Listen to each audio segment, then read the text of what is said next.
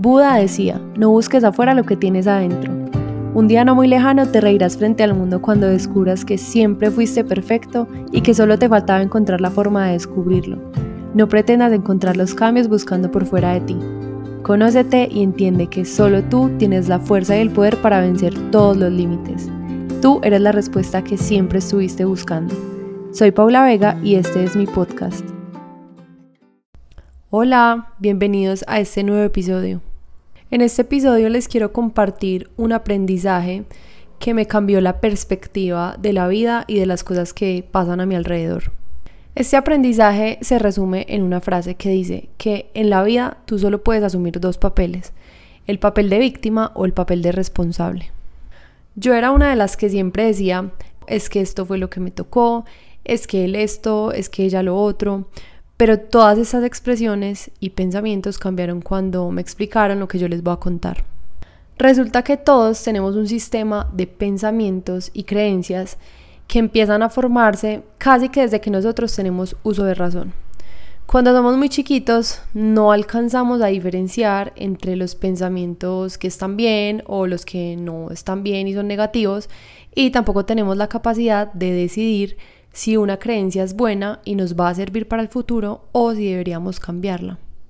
Una de las creencias que la mayoría de nosotros tenemos desde que somos pequeños, que no es correcta ni positiva y que la verdad muy pocos han logrado hacer conciencia de ella para cambiarla, es que no somos responsables de todo lo que nos pasa. Yo les quiero hablar desde mi experiencia, pero creería que a muchos les pasó algo similar y es que desde que somos niños escuchamos a las demás personas, a los que nos rodean, echarle la culpa a los demás de lo que sea que les pase. Y dicen cosas como es que él fue muy grosero, es que ella me dijo mentiras, es que estamos así por el presidente, es que el gobierno no sirve para nada, etc. Y tal vez por la costumbre de llevar años escuchando siempre lo mismo, no somos conscientes de que es así la mayoría del tiempo, tanto por parte de los demás como por parte de nosotros mismos. Todo lo justificamos desde algo externo. Intentamos siempre buscar culpables en cada cosa mala que nos pasa. Y al hacer esto nos estamos victimizando. Pensemos en algo. ¿Qué significa ser víctima? Una víctima es una persona que sufrió un daño por la acción de otra persona. Entonces, cuando culpamos a alguien por lo que pasa en nuestra vida, nosotros mismos nos estamos calificando como víctimas.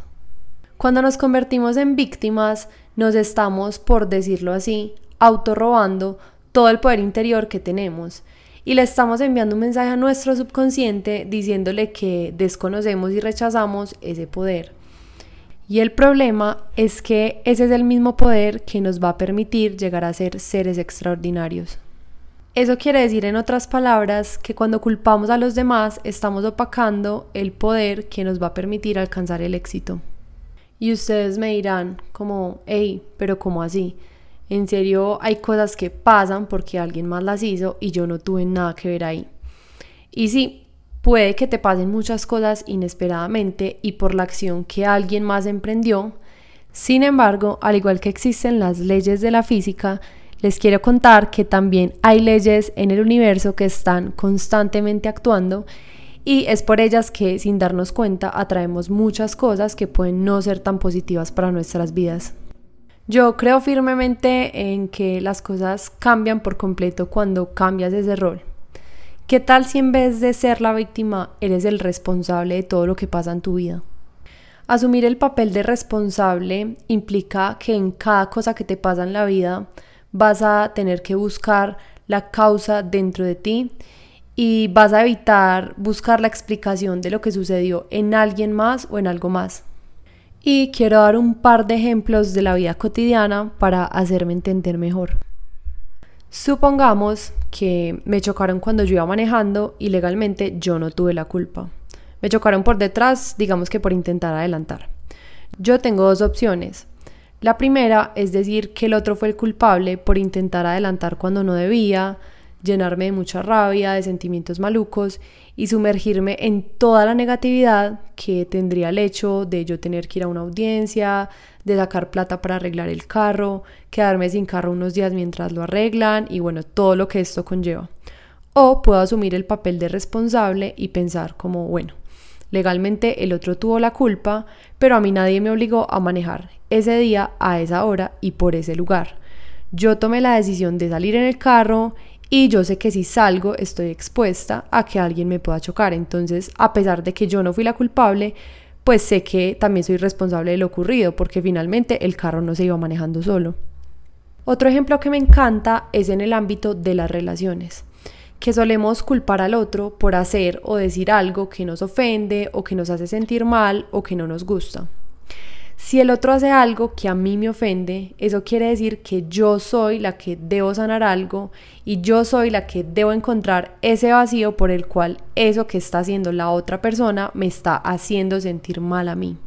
Yo creo que en cada situación podemos encontrar esto, de decidir ser la víctima de lo que te pasa o decidir asumir el papel de responsable.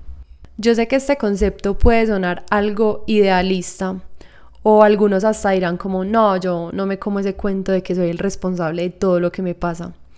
Y eso está perfecto. Yo no espero que crean todo lo que yo les digo. Yo soy partidaria de que cada uno debe comprobar las cosas y luego sacar sus propias conclusiones. Este tema de ser la responsable de todo lo que pasa en mi vida, incluso cuando alguien más fue quien hizo o dijo algo, a mí me ha costado un montón y confieso que sigo trabajando mucho en eso, pero yo misma compruebo todos los días que asumir la responsabilidad te concede un poder que te hace sentir increíble a pesar de que la situación por la que uno esté pasando no sea fácil. Cuando asumes el papel de responsable, le estás mandando un mensaje a tu subconsciente que dice que eres poderoso y que tú tienes el control de tu vida. Cuando tu subconsciente acepta que tienes el control, vas a poder empezar a utilizar eso a tu favor y puedes comenzar a crear la vida que tú quieres. No esperes ser capaz de crear una vida maravillosa si siempre le estás concediendo el poder de todo lo que te pasa a algo o a alguien más. Les aseguro que jamás vamos a conocer a una persona en la tierra que sea extraordinaria, completamente realizada y muy feliz que iba culpando a los demás por los percances y obstáculos que se le presentan en la vida. De ahora en adelante, tú decides qué papel vas a asumir en tu vida. ¿Vas a ser víctima o vas a ser responsable? Los espero en el próximo episodio.